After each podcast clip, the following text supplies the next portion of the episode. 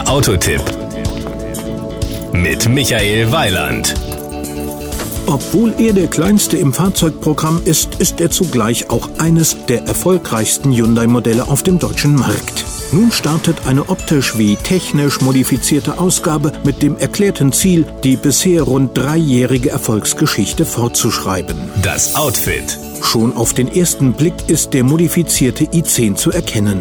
Wie alle neuen Modellreihen der Marke wird nun auch die Frontpartie des kleinsten Hyundai-Modells durch einen sechseckigen Kühlergrill mit schwarzer Wabenstruktur dominiert, der durch eine in Wagenfarbe lackierte Stoßfängerpartie unterbrochen wird. Ebenfalls auffällig sind beiderseits größer gewordene Lichteinheiten, die unter Klarglas sowohl die Hauptscheinwerfer als auch die Blinker aufnehmen. Power und Drive. Auch verbesserte Motoren prägen die Neuauflage des Hyundai i10. Zur Auswahl stehen ein 1,1 Liter Vierzylindermotor mit 69 PS und ein 86 PS starkes 1,2 Liter Triebwerk. Die Motoren legten in den Disziplinen Sparsamkeit und Leistung weiter zu.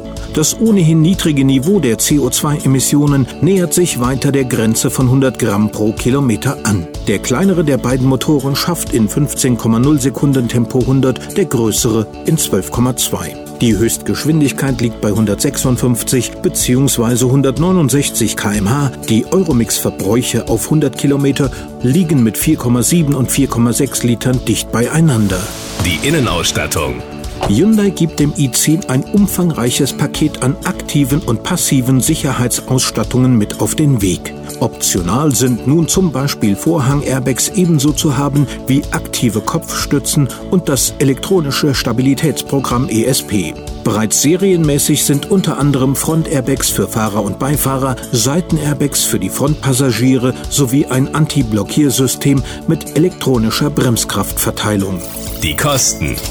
10.290 Euro ist der Einstiegspreis für den Hyundai i10 1,1 mit 69 PS. Für die 1,2 Liter Version mit 86 PS sind ebenfalls moderate 12.290 Euro fällig. Das Gesamtbild.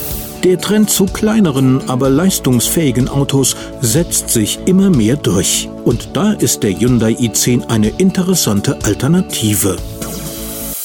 Das war ein Beitrag von Michael Weiland.